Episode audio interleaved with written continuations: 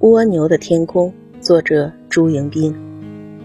美国俄勒冈中部的密歇尔小镇迎来了一个黄皮肤、黑眼睛的中国少年，他就是于志博。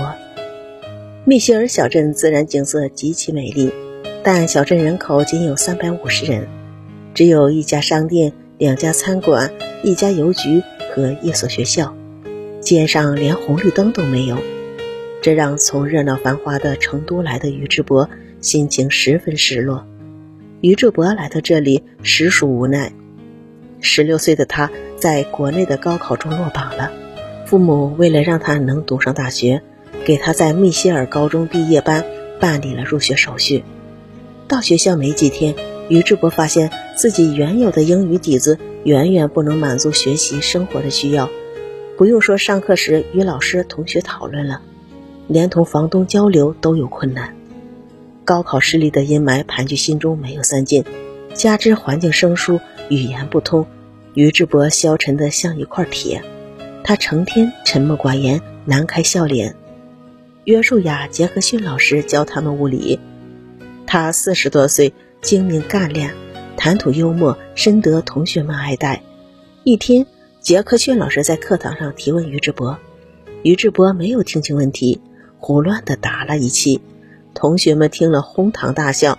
于志博羞愧难当。下课后，他冲出教室，跑到学校附近的一片小树林里。这里草丰花茂，于志博常常在这里静坐发呆。他扑倒在草地上，泪水爬满了他的脸颊。不知什么时候，杰克逊老师走到了他的身边。他看到于志博肩头耸动，便爱怜地抚摸了他的头。宇智波看到老师停止了哭泣，杰克逊把他拉起来坐下。这时，宇智波看到他们脚边有一只蜗牛，它的壳在阳光下纤弱而透明，它正吃力地缓慢爬行。杰克逊老师问：“你知道蜗牛要到哪里去吗？”宇智波摇了摇头。杰克逊指着蜗牛的前方说：“你看那里，前方是一座山，沟壑林立，高耸入云。”杰克逊老师接着说：“我想蜗牛要到山顶上去。有一句谚语说，能够到达金字塔顶端的只有两种动物：雄鹰和蜗牛。蜗牛也喜欢择高处而立啊。我们相信，只要它努力，最终会爬上山顶。在那里，它所看到的景色和雄鹰所看到的是一样的。”一番话让于志博若有所思，他抬起头。迎着杰克逊老师期盼的目光说道：“老师，谢谢你，我也要做一只爬上山顶的蜗牛。”从第二天开始，于志博积极跟老师、同学交流，模仿他们讲话时的口吻和语气。即便没有人的时候，他也在听录音并打上模仿。两个月的时间，他基本掌握了美式英语的发音，能轻松的听课发言了。此后，他的成绩也突飞猛进。一年后，于志博代表优秀学生团体，在高中毕业典礼上发言。